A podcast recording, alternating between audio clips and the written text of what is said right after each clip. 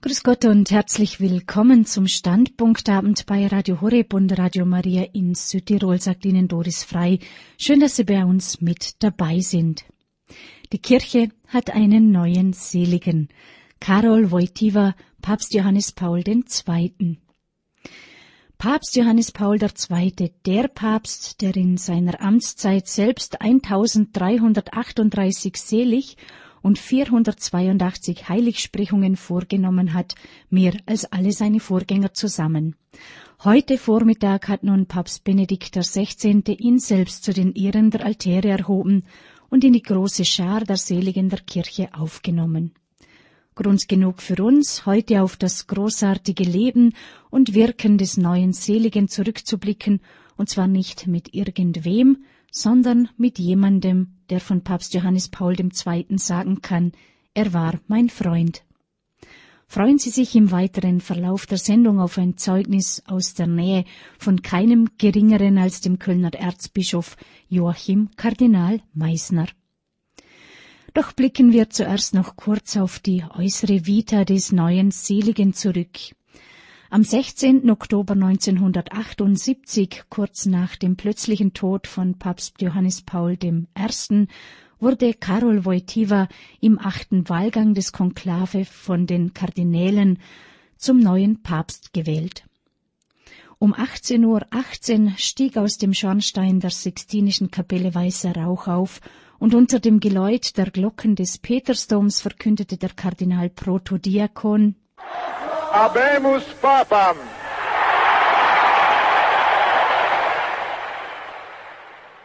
Mit dieser Verkündigung begann das drittlängste Pontifikat in der 2000-jährigen Kirchengeschichte. Neben seiner regen Reisetätigkeit, die Johannes Paul II. auf 104 Auslandsreisen in sage und schreibe 129 Länder führte und ihm auch den Spitznamen Eiliger Vater einbrachte, empfing er bei mehr als 1160 Generalaudienzen im Vatikan mehr als 17 Millionen Menschen. Er berief 231 neue Kardinäle, rief die Weltjugendtage ins Leben und feierte bei diesem 1995 in Manila mit über vier Millionen Menschen, vor allem jungen Leuten, die größte Messe aller Zeiten. Die Jugend lag Johannes Paul II. sein Leben lang am Herzen. So war es nicht verwunderlich, dass sich in den letzten Tagen und Stunden seines Lebens vor allem auch die Jugendlichen auf dem Petersplatz versammelten, um auch im Gebet ihrem Papst nah zu sein und sich von ihm zu verabschieden. Lasst mich ins Haus des Vaters gehen. So bat Johannes Paul II. am 2. April 2005 gegen 15.30 Uhr mit schwacher und gebrochener Stimme auf Polnisch. Das waren dann auch seine letzten Worte. Am 2. April 2005 um 21.37 Uhr starb Johannes Paul II in seinen Privatgemächern.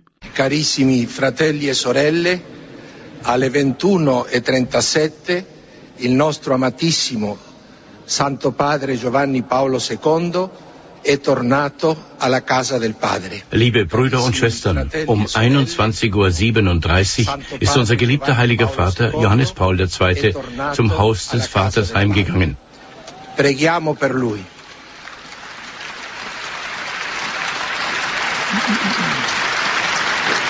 Salve regina magari. Salve Regina, Mater misericordiae, vita dulcedo, espes nostra salve. Ad te clamamus, exules filii Eve, ad te suspiramus, gementes et flentes, in ac lacrimarum valle. Eia ergo, advocata nostra, illos tuos misericordes oculos, ad nos converte. Ed Iesum benedictum fructum ventris tui, nobis post hoc exilium ostende. O,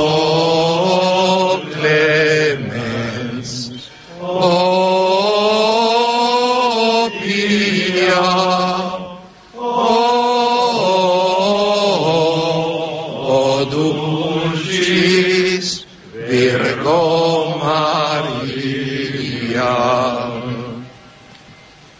Che il nostro silenzio orante accompagni Unser stilles Gebet soll die ersten Augenblicke begleiten, in denen der Heilige Vater Johannes Paul II. Christus im Himmel begegnet.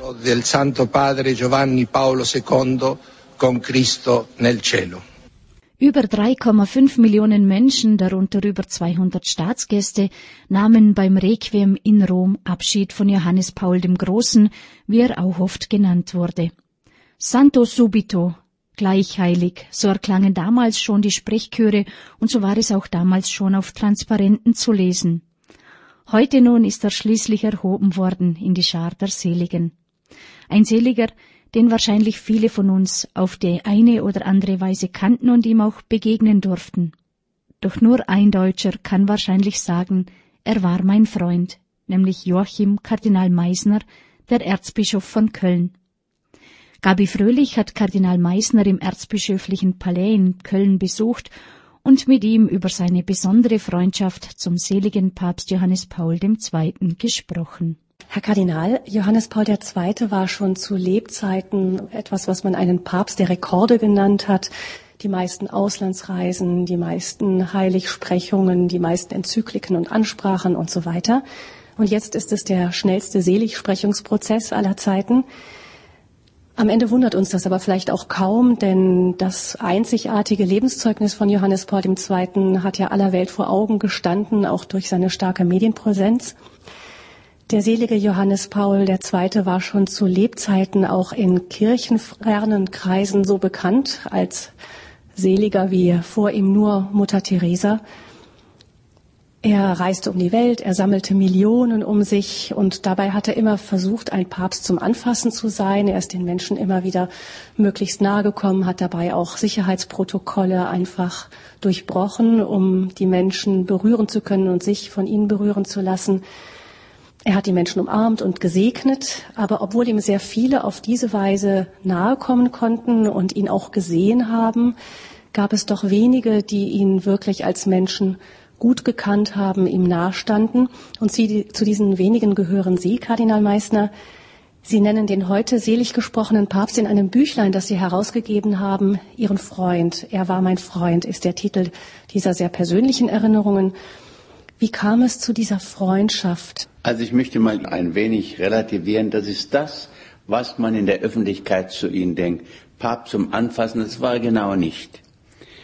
Und seine ganze extensive Tätigkeit der Weltrekorde, die war abgedeckt durch seine intensive Tätigkeit, das heißt durch seine intensive Verankerung in den lebendigen Gott. Und da, dadurch war das Äußere, das Extensive sakramental. Das heißt, wenn man mit ihm Berührung kommt, kommt man mit Christus in Berührung.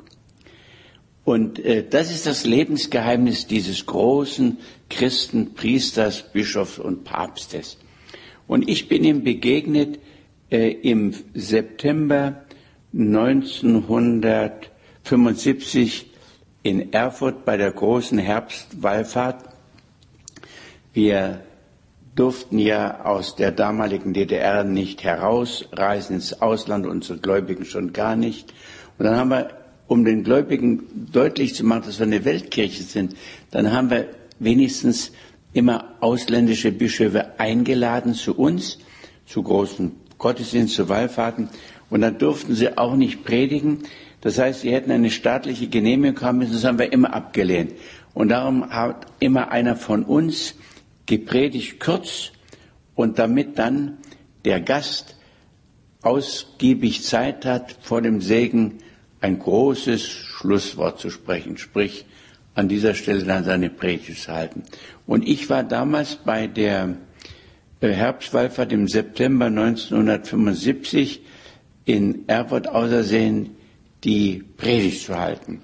Und das scheint dem Kardinal Wojtyła so beeindruckt zu haben, jedenfalls bis in den letzten Begegnungen als Papst hat er mir immer die drei Punkte sagen können, die ich damals gepredigt habe. Und wir waren ja im Atheismus, wir waren in der gleichen Situation wie die Bischöfe in Polen. Und wahrscheinlich hat er gesagt, das ist genau die Verkündigung, wie er in atheistischen Regimen sein muss, um unseren Leuten Mut und Selbstvertrauen und Hoffnung zu geben, nicht? Wir haben immer, ich glaube, ich habe da mal noch den Gläubigen gesagt, ihr seid nicht die letzte Nachhut des Mittelalters, ihr die letzten Amerikaner, sondern ihr seid die erste Vorder der Zukunft, von der die meisten Zeitgenossen noch gar keine Ahnung haben. Und von dieser Zeit her haben wir uns eigentlich nur noch zweimal getroffen. Einmal in Katowice, in Piekary bei der großen Männerwallfahrt im Mai, wo fast eine Million Männer kamen. Und da hat er als Metropolit von Krakau, Katowice gehörte damals zu Krakau, die Predigt gehalten. Sehr lang. Und ich habe, verstehe nicht Polnisch, aber es hat mir jemand übersetzt. Aber es war wirklich, selbst aus der Übersetzung konnte man schon die Verkündigung des späteren Papstes raushören. Er hat über das Gottesbild gesprochen, das sein Echo und seine Verwurzelung im Menschenbild findet. Ohne Gott geht der Mensch auf Deutsch vor die Hunde. Und das zweite Mal war da 1977 auf der Bischofssynode im Oktober 1977 über das Thema Katechese. Da bin ich ein paar Mal begegnet in der Pause und wir haben zusammen einen guten Cappuccino getrunken und hat sich immer meiner ein bisschen angenommen und immer kam er zu sprechen auf die Predigt im September 1975 in Erfurt. Das war so, sagen wir mal, der Anlauf. Und wir sind dann natürlich im Laufe der Zeit, namentlich als der Pastor, einander immer wieder begegnet. Also eine Freundschaft, die schon begann, bevor er Papst wurde. Ähm, ganz praktisch, Sie haben Deutsch miteinander geredet. Ja, er hat so gut Deutsch gesprochen, dass er auch da ganz locker sich unterhalten konnte. Also der Papst hat sicher am Anfang die Fremdsprache, die am besten beherrschte, war Deutsch. Denn er hat ja selbst auch, glaube ich, in der Universität Mainz Gastvorlesungen gehalten. Und das war, und zwar bis ins Detail da konnte man sich manchmal als Deutscher schämen. Er hat manchmal ganze Passagen von Goethe und Schiller äh, auswendig äh, zitiert. Da habe ich mir gedacht, wenn er mich bloß nicht fragt, woher das ist, aus woher bei Goethe. Und ich werde nie vergessen, 1991, das war der zehnte Jahrestag des Attentats. Und da ist er gepilgert am 13. Mai 1991 nach Fatima und ich war auch da. Und wir waren, glaube ich, nur vier oder fünf Kardinäle und dann begrüßt er uns und da sage ich, Heiliger Vater, herzlichen Glückwunsch auch zum Geburtstag. Ging er so weiter und kam zurück und sagte, ja, du hast recht. Das erste Leben würde mir gegeben, das zweite vor zehn Jahren würde mir geschenkt. Geben, schenken.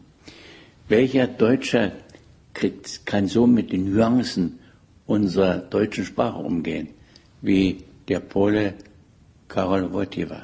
Das hat mich schon sehr bewegt.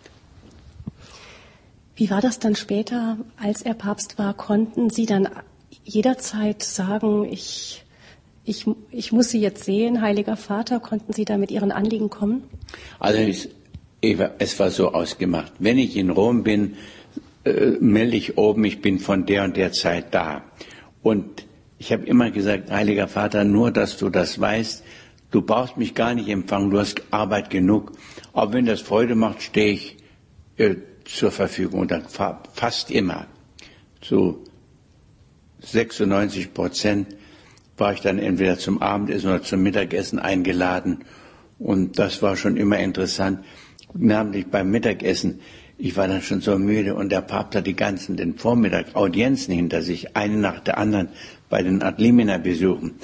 Und dann lümmelte er so auf den linken Arm gestützt und machte gar nicht Schluss. Sagte, Heiliger Vater, du musst jetzt dich ein bisschen ausruhen.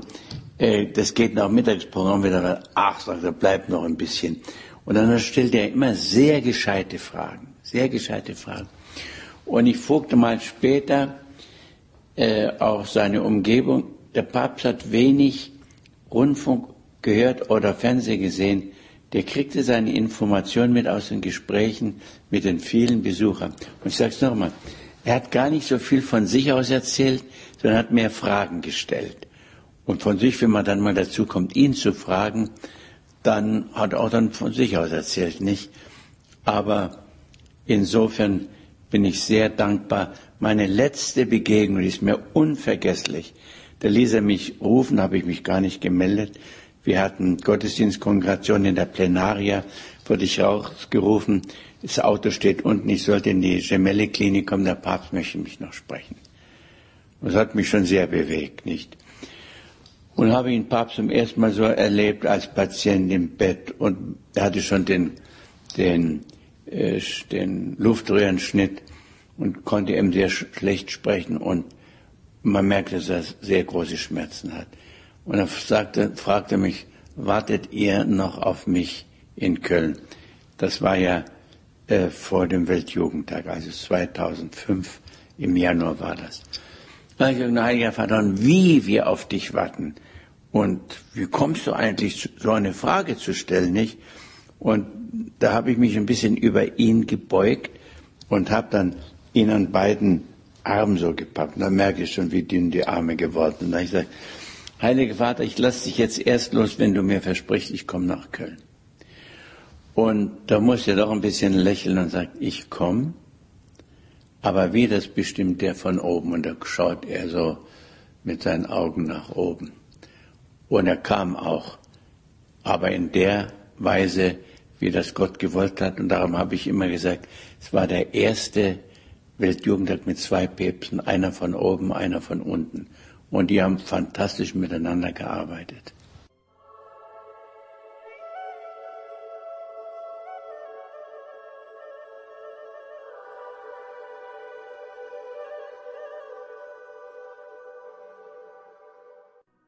Herr Kardinal, Sie haben so Ihr persönliches Verhältnis mit Papst Johannes Paul II. beschrieben. Kommen wir nochmal zu den Anfängen zurück. Sie sagten, wenn ich mich recht erinnere, dass Sie ihn 1977 gesehen hatten, das letzte Mal, bevor er Papst wurde. 1978 war dann die Papstwahl. Sie waren damals noch nicht im Kardinalskollegium. Aber wie haben Sie diese Papstwahl verfolgt? Was haben Sie empfunden, als er dann vor die Menschen trat, sein Name genannt wurde? Also ich kann mich noch ganz genau erinnern, ich habe auf dem Eichsfeld als Weihbischof von Erfurt gefirmt, und zwar im Sperrgebiet. Das heißt in diesem abgesperrten Gebiet kurz vor der Grenze, in Hohengandern. Und die Firmenfeier war zu Ende, vielleicht so um acht. Und wir kommen raus und da würde uns von Leuten suchen, wir haben einen neuen Papst, den Kardinal von Krakau. Ich, das kann doch nicht wahr sein habe ich mir noch so im Inneren gedacht, jetzt sind wir auch noch Papst geworden. Und ich will es nochmal hinzufügen, ähm, was mich mit diesem Papst so verbunden hat, das war auch unsere gemeinsame theologische Wellenlinie. Da gab es nie, da gab es nie äh, Fragen, äh, wo ich gesagt habe, das kann ich nicht nachvollziehen. Und aufgrund dieser theologischen gleich, oder gleiche Ausrichtung und auch das gleiche Schicksal im, im Osten und auch äh, das gleiche Schicksal. Er hat immer gesagt, äh, du bist ja auch als, als Junge mit elf Jahren die Heimat verloren, Vater verloren. Und da hatten wir so eine, eine gewisse Schicksalsgemeinschaft. Und wie jetzt gesagt, ich, dann saßen wir nach der Firmung noch zusammen mit den Priestern, die dort an der Firmenfeier teilgenommen haben. Aber das Gespräch war natürlich äh, der neue Papst. Und die meisten kannten ihn von seinem Besuch in Erfurt, war in der Kirchenzeitung. Aber so, sagen wir mal, intensiv, wie ich ihn kannte, äh, kannte ihn eigentlich niemand. Da habe ich sehr lebendig so von ihm erzählen können und habe gesagt, wenn ich nur dabei sein könnte bei seiner Einführung, aber das war ja damals nicht möglich, weil wir ja auch nicht so herausreisen durften, wie wir wollten. Im Sozialismus waren wir ja mit eingesperrt und ich muss auch sagen, ich wollte auch nie die Solidarität mit unseren Jugendlichen, mit unseren Gläubigen verlieren und wollte keine Ausnahme haben, weil ich, ich will so ein Eingesperrter sein wie ihr auch. Und dann habe ich, ist mir unvergesslich, äh, dann natürlich die Einführungsfeier im Fernsehen erlebt, nicht?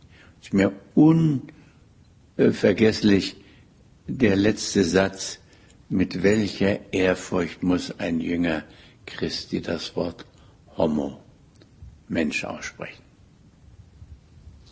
Eine Autorin aus der damaligen DDR, Sigrid Grabner heißt sie, hat in einer Erinnerung geschrieben, dass für sie die Wahl eines Polen zum Papst so etwas wie eine Revolution war. Sie hat sich auch aufgrund dieser Papstwahl der katholischen Kirche zugewandt und, und ist dann zu einer katholischen Autorin geworden. Sahen Sie das damals auch schon ähnlich, dass das wirklich ein, ein, auch ein weltbedeutender Schritt war? Dass ein weltbedeutender Schritt war, das war mir völlig klar. Aber dass damit der Untergang des Ostens eingeleitet wird, das habe ich nie und nimmer geglaubt. Sie müssen immer daran denken, die Sowjetunion, also damals die Sowjetunion, die hatten ja in allen Satellitenstädten Atombomben stationiert. Und wenn einer aus der Reihe tanzt, dann hätten die eine Atombombe den auf die Nase gesetzt. Deswegen war das für mich ganz unwahrscheinlich. Sehen Sie mal, als noch 87, also zwei Jahre bevor der Kommunismus unterging, sagen wir mal anderthalb Jahre, das ist gewesen im Juli 87, ließ mich der Papst wissen, dass er, dass ich hier nach Köln kommen soll. Und ich gesagt, das ist ganz ausgeschlossen. Wir hatten im Juno, nein, im Juli 87 das große Dresdner Katholikentreffen mit 100.000 Gläubigen und wir hatten ja nur 800.000 äh, Mitglieder, Katholiken in der DDR. Und da habe ich noch gesagt, dieses Land zwischen Oder und Neiße und zwischen der Werra, also im Westen, das ist nicht Realprodukt des Sozialismus, das ist Schöpfung Gottes. Und dafür tragen wir Verantwortung, da können wir nicht alle nach dem Westen gehen. Und die Menschen, das sind Kinder Gottes, für die haften wir auch, können wir nicht alle nach dem Westen laufen. Und dann habe ich hinzugefügt, wir auf dieses herrliche Land ist unser Los gefallen, das ist ein Prophetenwort, aber wir wollen keinem anderen Stern folgen als dem von Bethlehem. Und da war ein ungeheurer Jubel aus, denn auf jeder Schule, auf jeder Fabrik, auf jedem Rathaus war ein großer roter Sowjetstern, der nachts immer auch leuchtete. Die Gläubigen wussten sofort, was los ist. Und sechs Wochen später sagt mir der Papst, ich möchte, dass du die DDR verlässt und dass du Erzbischof von Köln wirst. Na, ich, das geht doch gar nicht.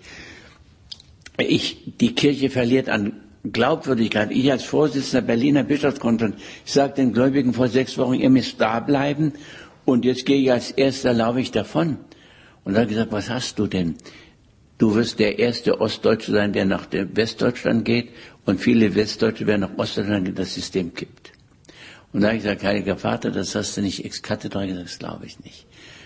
Und dann hat er gesagt, das ist nicht ex cathedra, aber der Papst hat doch recht. Und da habe ich noch einen zweiten Ansatz des Unglaubens gemacht. Sag ich, hast du den Heiliger Vater Hinweise von Geheimdiensten? Und da sagt der Pastor nach oben, da ist mein Geheimdienst. Und er hat recht behalten. Und ich habe es nicht geglaubt, als ich dann 1989 im Februar von Berlin wegzog, um nach Köln, im Köln zu landen, weil ich jetzt verlässt den Sozialismus, wer weiß, wann du mal wieder reinkommst. Das habe ich nicht geglaubt. Und ich kenne kaum jemand, außer dem Papst kenne ich niemand, der das geglaubt hat. Der Papst hat mit seiner Erfahrung aus dem Ostblock, ähm, seiner persönlichen Erfahrung, auch dann ähm, eingegriffen in kirchenpolitische Entwicklungen, die auch in Deutschland im Gange waren. Sie beschreiben das auch ein wenig in Ihrem Buch, dass damals ähm, der vorherige Papst also Schritte in ähm, in die Wege geleitet hatte, um, um die Bistumsgrenzen anzupassen. Das sieht jetzt nach etwas sehr verwaltungstechnischem und unbedeutendem aus. Aber Sie waren einer derjenigen, die verstanden haben, dass es doch so unbedeutend nicht war. Und der Papst hat es wohl auch verstanden, der Neue. Sie mal, jeder Papst bringt natürlich sein Umfeld mit. Man sagt immer so, man bringt überall, wo man hingeht, den Staub auf seinen Schuhen mit von dem Acker, von dem man kommt. Und das war natürlich die ganze jahrelange Erfahrung, die der Papst als junger Mensch zunächst mal im Naziregime und dann im Kommunismus. Da gleich glichen wir uns ganz. Nur war der Papst ein paar Jahre älter. Und das waren aber unsere, sagen wir mal so, unsere Welterfahrungsmuster, die beiden äh, absolutistischen System. Und da muss ich mal so sagen, natürlich brachte der Papst da auch seine Erfahrung mit, wie man mit solchen Systemen umgehen muss. Paul VI., der wollte auch das Beste für uns.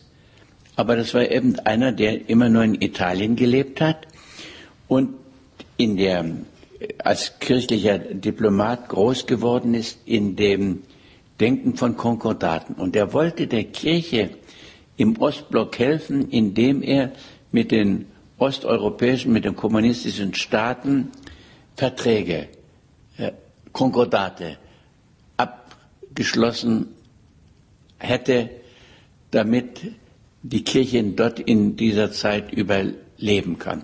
Und er dachte, wie wir alle, dass der Kommunismus noch 100, 200, 300 oder 500 Jahre existiert. Das war sehr verständlich. Nur unsere Erfahrung im Osten war ganz anders. Denn sehen Sie mal, nach der Klassenkampftheorie musste man Verträge brechen, wenn sie den Klassenkampf, die, wenn die Vertragstreue den Klassenkampf hindert, wenn die, der Vertragsbruch den Klassenkampf fördert, musste man ihn brechen. Also wir waren, wir waren immer gebunden an Verträge, darum waren wir ganz dagegen. Und wir haben immer plädiert, den Mottos vivendi, den wir uns so die in, Jahr, in den letzten Jahrzehnten da drüben erarbeitet haben, dass wir den ungeschrieben weiter praktizieren. Und äh, Kardinal Bengsch, mein Vorvorgänger als Vorsitzender der Berliner Bischofskonferenz, der war sehr deprimiert bei der letzten Begegnung mit Papst Paul VI. sagt, das ist gelaufen, wir können es nicht mehr bremsen. Sagte, ich habe vielleicht die Ehrfurcht vor dem Papst verletzt, weil ich mit der Faust auf den Tisch gehauen habe. Und der Papst starb, so dass es nicht mehr zu der Ausführung seiner Pläne gekommen ist. Und dann kam Johannes Paul II. und dann wurde ich Vorsitzender und ich brauchte nicht mehr über dieses Thema mit dem Papst zu verhandeln, hat er immer gesagt, das ist ganz richtig, macht ihr das wie wir auch in Polen. Wir richten uns weiter nach dem Mottos Vivendi, was wir erlitten haben, diese, äh, dieses Nebeneinander, äh, das praktizieren wir weiter, aber wir schreiben nichts. Denn sehen Sie mal, wir müssen immer denken, die katholische Kirche, das wird leider immer vergessen, das war das einzige Gremium in Deutschland, was die innerdeutsche Grenze nicht anerkannt hat. Die evangelische Kirche natürlich sofort. Denn bei uns als Weltkirche müssen Kirchengrenzen und Staatsgrenzen nicht übereinstimmen. Und das haben wir durchgehalten, auch als ein Dienst an der Einheit unseres Volkes. Und darum haben wir da nicht mitgegangen. Ich denke noch daran, nur eine Nuance daneben, aber das, wie klug auch Kardinal Bengsch war. Als 1972 die ehemaligen deutschen Ostgebiete äh, völkerrechtlich anerkannt war und der Heilige Stuhl hat dort Bistümer errichtet. Da wurde Breslau ein selbstständiges Bistum. Der Kapitelsvikar, der rechtmäßige, der war aber in Görlitz, der war äh, Kapitelsvikar, das war der einzig, der offizielle kirchenrechtliche Vertreter von Breslau und hat auch die Bischofsweihe gehabt. Und der hing jetzt in der Luft. Und hat Papst Paul VI. jetzt machen wir sofort ein Bistum Görlitz, damit der ehemalige Kapitelsvikar jetzt Bischof von Görlitz ist, das ist der letzte deutsche Rest von Breslau. Und da ist Kardinal Bengsch zu ihm gereist und hat gesagt, bitte, nimm dieses Angebot nicht an, sondern geh nur auf eine mittlere Linie. Werdet kein Bistum, sondern eine apostolische Administratur und werde du nicht Diözesanbischof, sondern apostolischer Administrator. Warum? Wenn wir jetzt im Osten vollendete Tatsachen schaffen, kirchliche Tatsachen, dann zwingt uns die DDR-Regierung im Westen das auch zu machen. Und deswegen ist, hat Görlitz das große Opfer gebracht, um unsere Mission, die Einheit der katholischen Kirche in der DDR zu wahren, aber nicht die Regierung und den zweiten deutschen Staat, den sogenannten zweiten deutschen Staat anzuerkennen. Herr Kardinal, wir haben jetzt einiges gehört, auch über die so politischen Umstände, auch in die Papst Johannes Paul II. 1978 hineingewählt wurde und auch was für eine wichtige Bedeutung das für die Zukunft Deutschlands hatte, aber auch für die Kirche in Deutschland. Ähm, kommen wir aber zunächst mal zur Spiritualität von Papst Johannes Paul II. Er war ein wirklich tiefer Beter. Das konnte man selbst in großen Menschenmassen gar nicht übersehen. Ich erinnere mich daran, als er als sehr kranker Mann schon 2004 in Lourdes war, da waren Hunderttausende von Menschen auch dort. Und was für ein tiefes Schweigen über diesem Ort lag, selbst mit diesen mehreren hunderttausend Menschen, als der Papst mehrere Minuten dann ganz still betete in der Grotte von Lourdes. Wie haben Sie den Beter Johannes Paul II. erlebt. Sie waren ja auch näher dran. Sie waren öfters mit ihm in seiner Hauskapelle zur Zelebration der Heiligen Messe. Wie haben Sie ihn da erlebt? Also mal grob gesagt, der Papst war gescheit wie zwölf gute Professoren und fromm wie ein Erstkommunionkind. Äh, für ihn war die Welt Gottes so Realität wie unsere irdische Welt, was ja auch der Wahrheit entspricht. Und er lebte so in einer, ständig in der Gegenwart Gottes, so dass das Gebet wie das Gespräch mit Menschen eine solche Selbstverständlichkeit hatte und eine solche Gegenständlichkeit hatte. Man konnte ihn ja in die Seele nicht schauen, aber er war wie, ich will mal sagen, der Prophet geht zum Berg. Er war wie ein Gebetsberg. Wenn er dann so äh, kniete, in Gott versunken, und die Zeit war schon lange äh, vorüber, man hätte müssen schon wieder mit dem Gottesdienst, da muss man ihn immer schütteln. Nicht, gerade nicht geschlafen, sondern war so in Gott versunken, dass er Raum und Zeit vergaß.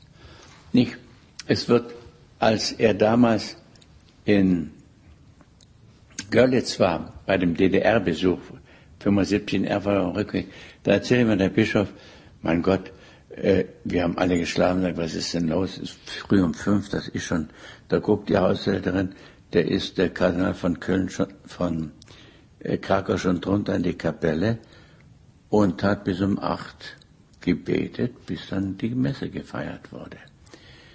Und, und Sie wissen ja, der hat, äh, wenn die Heilige Messe in Krakau war, da hat er dann gefrühstückt und dann ging er nicht ins Büro, dann ging er in die Kapelle, da wurde abgeschlossen. Der bringt einen ganzen Vormittag in der Kapelle und da hat er einen Betschemel gehabt, äh, wo man so einen Klapptisch hatte. Und da hat er kniend seine Vorlesung äh, geschrieben, in, dann, die er war immer noch Professor in Lublin und seine Predigten, seine Gutachten. Und das, wenn das voll war, fiel das auf die Erde.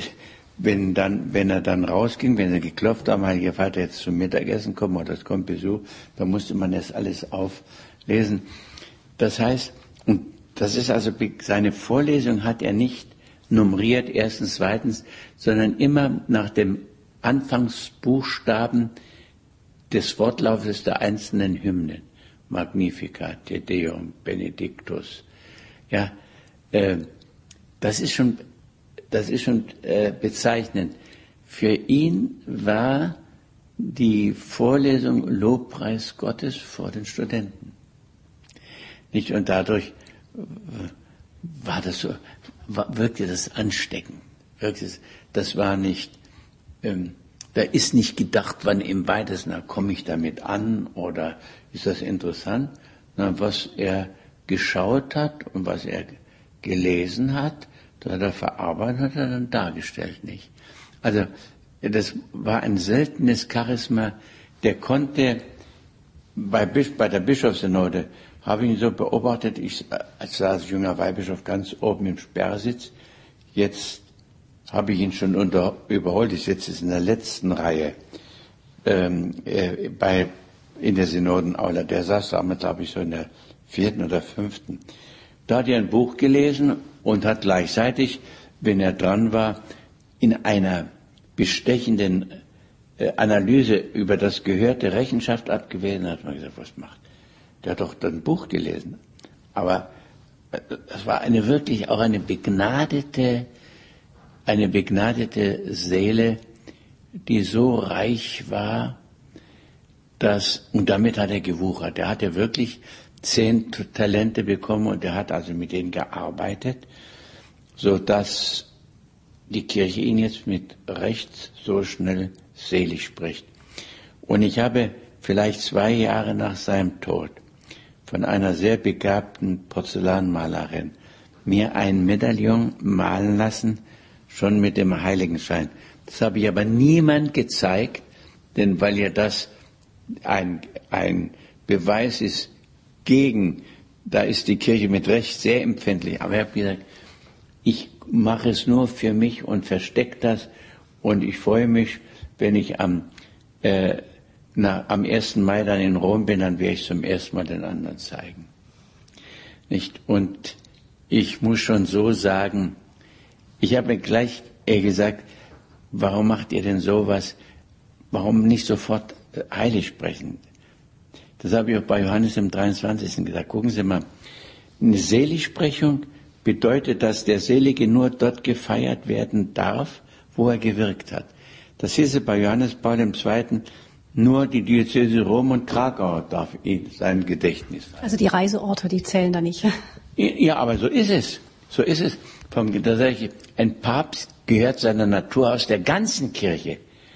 Ja, haben sie gesagt, aber das, da müssen zwei Wunder geschehen, Nummer eins extra. Da, such die, sage ich. Ich höre immer, dass so viele Wunder da sind, dass man ein ganzes Dutzend hätte, nicht?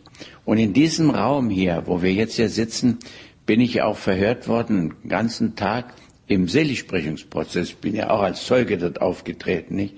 Und zum Schluss hat mich dann noch einer gefragt, ob ich denn der Meinung wäre, dass der Papst auch wirklich das alles geglaubt hat, was er gesagt hat. Weil ich auf den Tisch gegangen habe, gesagt, hören Sie mal, der Papst war ein einständiger katholischer Christ, was halten Sie denn von ihm?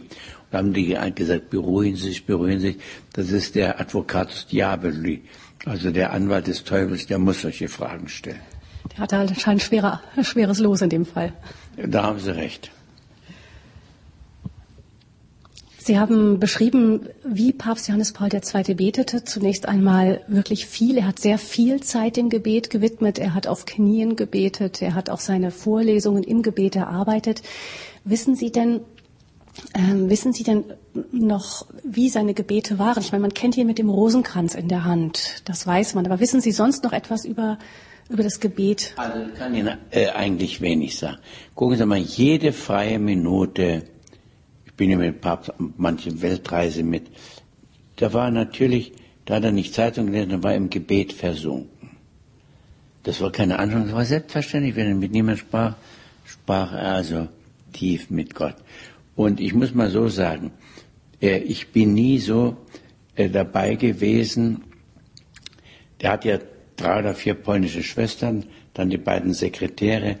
Der hat natürlich in dieser Hausgemeinschaft das ganze äh, katholische, die ganze katholische polnische Volksfrömmigkeit mit ihren Gebeten und den vielen Litaneien und mit ihren Liedern sehr reich gepflegt.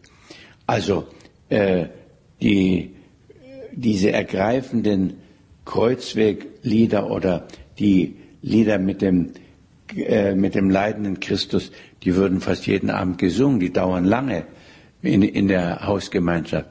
Oder in der, die Marienlieder in der, äh, im Mai, den Rosenkranz und das reiche Weihnachtsbrauchtum. Wenn man also hochkam, da war das auch so geschmückt, wie das so in Polen ist, mit den Stangen vom Palmsonntag. Und dann lebte er, das war gleichsam sein Wurzelboden, diese reiche, tiefe polnische Volksfrömmigkeit. Nicht?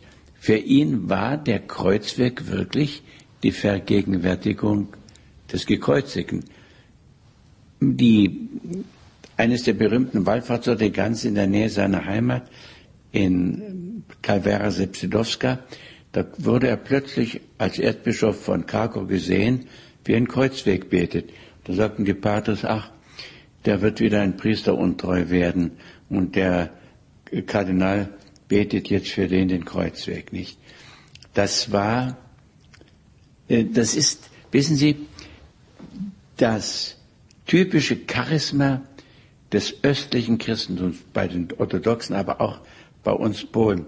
Es gibt ein Buch von dem schlesischen äh, Dichter und Theologen Wittig, Josef Wittig, das heißt das Leben Jesu in Schlesien und anderswo. Man hat das Leben Jesu an den Wallfahrtsorten oder in, in der Pfarrkirche, das war für sie so gegenständlich, die, hat, die brauchten gar nicht ins Heilige Land fahren. Das Leben Jesu war in Schlesien, brauche ich nur noch zum Annaberg. Da sind die ganzen Stationen da. Das war für ihn, da ist er mit dem lebendigen, gegenwärtigen Christus in Berührung gekommen. Das hat sehr seine Frömmigkeit geprägt und äh, hatte auch immer, sagen wir mal, irdisches Heimweh äh, nach äh, Polen gehabt, aber sage immer, Jesus ist genauso hier in Rom wie zu Hause. Also er brauchte nicht ähm, so exotische Glaubenserlebnisse haben. Für ihn war der Alltag das Begegnungsfeld mit dem lebendigen Gott und zwar mit Jesus Christus in den Details des Alltags. Ist er als Papst auch ähm, Eingebungen gefolgt? Ich meine, Sie haben das vorhin ein bisschen beschrieben, als er Sie nach Köln rief. Da hatte er schon offensichtlich seinen himmlischen Geheimdienst, der ihm andeutete, dass es da vielleicht zu einer Wende kommen würde. Er hat auch ähm, immer wieder die vatikanischen verschiedenen ähm, Dikasterien und Institu Institutionen ähm, manchmal fast zur Verzweiflung gebracht, weil er irgendwelche Punkte durchsetzen wollte, wie Reisen, die von denen man ihm abriet und so weiter. Ist er da, hat das auch aus seinem Gebet gelebt, aus diesem, aus Eingebungen zum Teil vielleicht? Also ich möchte schon sagen, Sie müssen da bedenken, er war der Papst. Ich habe hab ihn nie ausgefragt nach seinen inneren Motiven. Was er erzählt hat, das habe ich sehr dankbar und Aufmerksamkeit aufgenommen. Und wenn es daraus eine Rückfrage ergab, die habe ich auch gestellt, aber ich bin nicht neugierig in sein Inneres eingedrungen. Das mag ich auch nicht. Und da muss man auch, es gibt so ein, ein, ein heiliges Land, das nur Gott und die, das, die eigene Seele betreten darf. Und da, wird, da werden sich große Dinge abgespielt haben. Und da denke ich auch bis in die Details hinein. Nicht? Der Papst hat das gemacht, was ich eigentlich von ihm ein bisschen gelernt habe. Der hat früh seinen, seine Arbeit gebetet. Er wusste so, welch, was kommt heute alles auf mich zu, das, das und das. Er hat früh seine Arbeit gebetet und dann hat er nur sein Gebet gearbeitet. Das war so eine Einheit. Also so ein, ein mystisches Zusammenspiel von dem, was, was wir erleben als Menschen und dem, was Gott darin wirkt. Er hat ja auch ähm, unangenehme Erlebnisse. Ich meine, das Stärkste war wohl das Attentat, das auf ihn verübt wurde. Trotzdem als, als irgendwo als Vorsehung und auch seine Errettung von, von dieser Verletzung als Vorsehung Gottes gesehen. Also es war so ein Zusammenlesen von, von dem, was uns passiert, Gottes Wirken darin. Da gab es keine Trennung. Na, das war bei ihm völlig außer Diskussion. Nichts geschieht von ungefähr, alles kommt von oben her. Das war außer Diskussion. Und danach lebte er. Und wissen, weil Sie sagen, es ist so ein, ein mystischer Lebensstil. Ähm, das ist sehr richtig, wenn man Mystik richtig versteht. Das ist nicht Schwärmerei und nicht Träumerei gewesen, sondern es war Realismus. Und Mystik im ursprünglichen Sinn ist Realismus eines Menschen, der in der Wirklichkeit des lebendigen Gottes lebt, aber mit beiden Beinen auf der Erde steht. Wir haben ihn dann am Ende erlebt als einen schwerkranken, leidenden Menschen. Es gibt, äh, gab böse Stimmen, die, die das als ein geschmackloses zur Schaustellen ähm, kritisiert haben.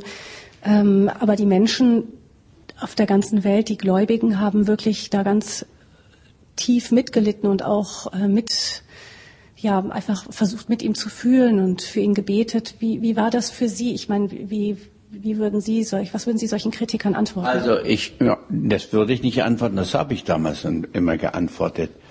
Wissen Sie, ähm, nur wer Gott kennt, kennt den Menschen, sagt Guardini. Das war auch die Grundüberzeugung des Papstes. Und die Passion gehört zum Menschen. Man versteckt die Leiden nicht in die Krankenhäuser und die Toten begräbt man dann äh, am liebsten, dass man sie gleich vom Krankenhaus äh, ins Krematorium schafft, dass man ja nicht mit Tod und mit Krankheit in Verbindung kommt. Das gehört zum Leben und geradezu als Christ gehört die Passion äh, zu unserem Christen. Denken Sie mal an, Christus hat 30 Jahre im Verborgenen gelebt. Drei Jahre hat er öffentlich gewirkt und drei Stunden hat er gelitten. Und das hat die Welt erlöst, nicht die 33 Jahre vorher. Und das wusste der Papst, dass die Passion die Voraussetzung der Resurrektion ist. Und der, er wusste sich wirklich wie Simon von Cyrene unter das Kreuz genommen. Ich werde das nicht vergessen. Als er den letzten Karfreitag, praktisch eine, eine Woche vor seinem Tod, dann konnte er schon nicht mehr mit dem Kreuzweg gehen. Und da hat man ihn in der Kapelle den, den Monitor aufgestellt, dass er das sehen konnte. Und da hat, saß er in der Kapelle in seinem Sessel und hatte ein Holzkreuz in der Hand gehabt, ein großes Holzkreuz. Und das hielt er so fest. Man hat nicht das Gesicht, sondern nur den Rücken. Ich, ich besitze so ein, so ein Bild. Und habe von diesem Kreuz so eine kleine, ein kleines, also so in so einem Reliquiar gefasst. Das ist nicht Theater gewesen, sondern der, er ist der Papst, der Petrus der Weltkirche, ist die letzte Etappe mit dem Kreuz des Herrn, das er in seiner Hand hielt, mitgegangen. Und sehen, das ist typisch der östlichen Frömmigkeit, die wir ein wenig oder die wir oft zum großen Teil hier im Westen vergessen haben. Das Heil muss immer greifbar sein. Nicht? Das muss anfassbar sein. Das muss sichtbar sein. Und da hat er sich nicht an das Kreuz Christi äh, erinnert, was jetzt unten bei der Porte, sondern er hat es in der Hand gehabt. Er hat es an sich gedrückt. Nicht das Ave Spes Unica, sei gegrüßt, du Kreuz, meine einzige Hoffnung, nicht? Das war für ihn ein quasi Sakrament, ein Sakramentale, wenn Sie wollen. Nicht das hat äh, die, den Lebensstil des Papstes ausgemacht. Er berührte im Irdischen das Himmlische.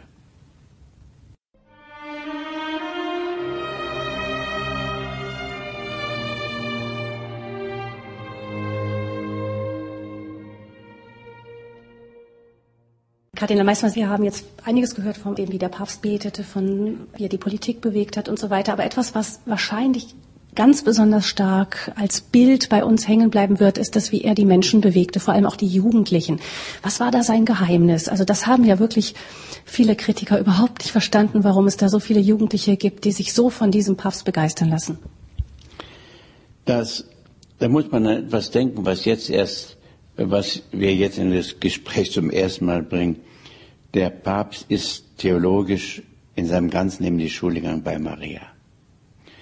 Und Maria war, hatte ja das Kind Jesus und den Jugendlichen geleitet und erzogen. Und bei ihm hat er, bei ihr hat er gelernt, äh, wie man mit Kindern und Jugendlichen umgeht.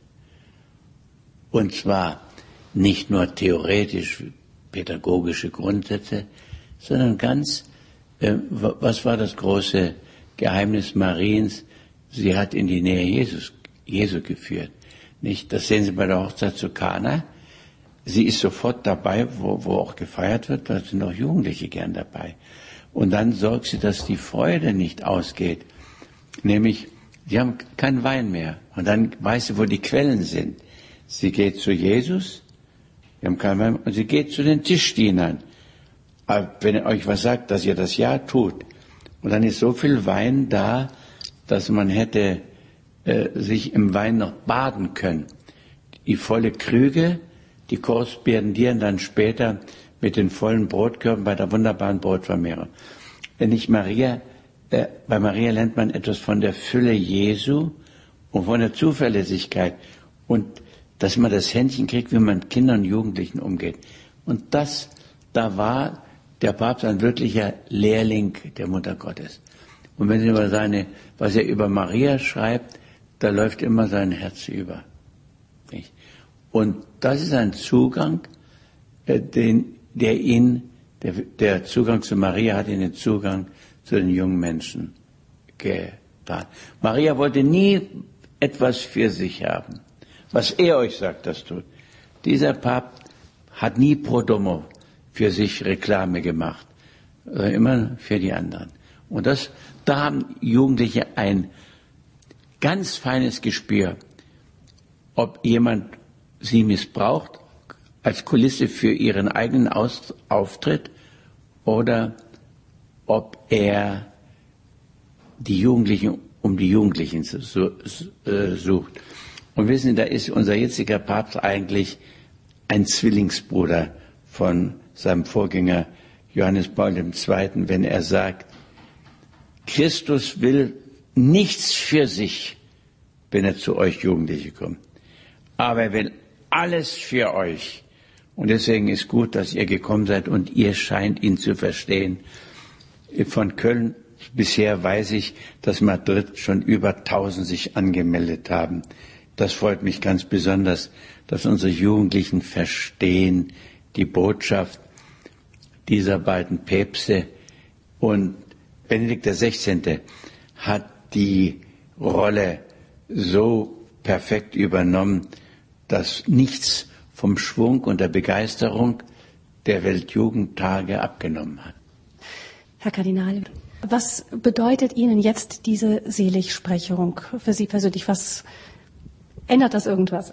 Also eigentlich nicht, dass man sagt, ich bin froh, dass die Kirche keine Ausnahme macht, obwohl bei der Beerdigung schon stand, äh, subito sancto, also sofort Heiligsprechung, dass man sagt, der Papst hat eine Ausnahme gehabt, wie bei der Mutter Teresa. Normalerweise beginnt ein Seligsprechungsprozess fünf Jahre nach dem Tod des Kandidaten. Und zwar aus dem Grund, Distanz, Abstand bringt die Dinge näher.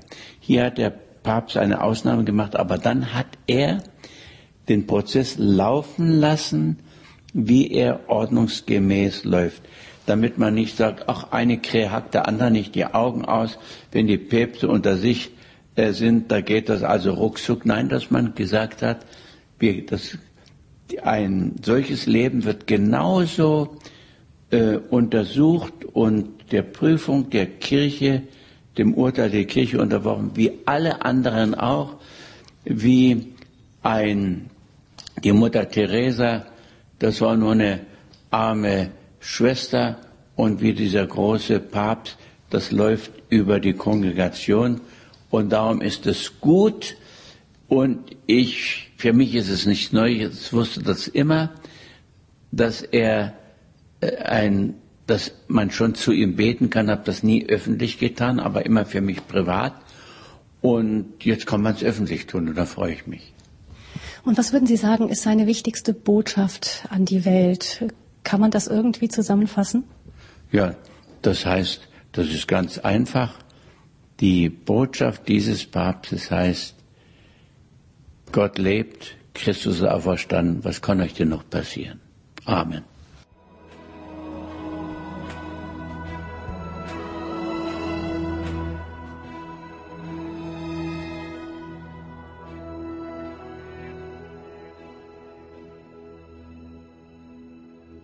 Er war mein Freund. Unter diesem Motto haben wir Sie, liebe Zuhörer, in der heutigen Stammpunktsendung zu einem Zeugnis aus der Nähe über den heute selig gesprochenen Johannes Paul II. eingeladen. Unser herzlicher Dank gilt besonders Joachim Kardinal Meissner, dem Erzbischof von Köln, bei dem wir zu Gast sein durften und der uns an seinen ganz persönlichen Erfahrungen und Begegnungen hat teilhaben lassen. Wie immer können Sie unsere Stammpunktsendung über unser Podcast-Angebot beziehen oder einen CD-Mitschnitt bestellen bei unserem CD-Dienst unter der Nummer 08323 9675120. Nochmals die Telefonnummer vom CD-Dienst 08323 9675120. Die genauen Angaben zum Buch Er war mein Freund, ein Zeugnis aus der Nähe von Joachim Kardinal Meissner können Sie auch auf unserer Homepage nachlesen oder ab morgen dann wieder bei den Kollegen vom Hörerservice erfragen. Der Hörerservice hat folgende Telefonnummer 08323 9675110. Zum Abschluss dieser Sendung zum Tag der Seligsprechung von Johannes Paul II. bleibt es mir ein Anliegen, Ihnen vielleicht noch kurz zu sagen, dass mir persönlich ein Leben lang unvergessen in Erinnerung bleiben wird, wie Johannes Paul II., jetzt der selige Johannes Paul II., uns jungen Menschen beim Weltjugendtag in Rom im Jubeljahr 2000 zugerufen hat, habt keine Angst, die Heiligen des neuen Jahrtausends zu werden. Ja, haben wir keine Angst, folgen wir ihm, dem seligen Papst Johannes Paul II., auf dem Weg zur Heiligkeit. Er sagte auch einmal, die Zukunft hängt an der Liebe. Dass es uns immer mehr gelingen möge, diese Menschen der Liebe zu werden, das wünsche ich uns von Herzen und dazu erbitten wir auch die Fürsprache des neuen Seligen, Papst Johannes Paul II. Alles Gute Ihnen allen noch einen gesegneten Abend, das wünscht Doris Frei.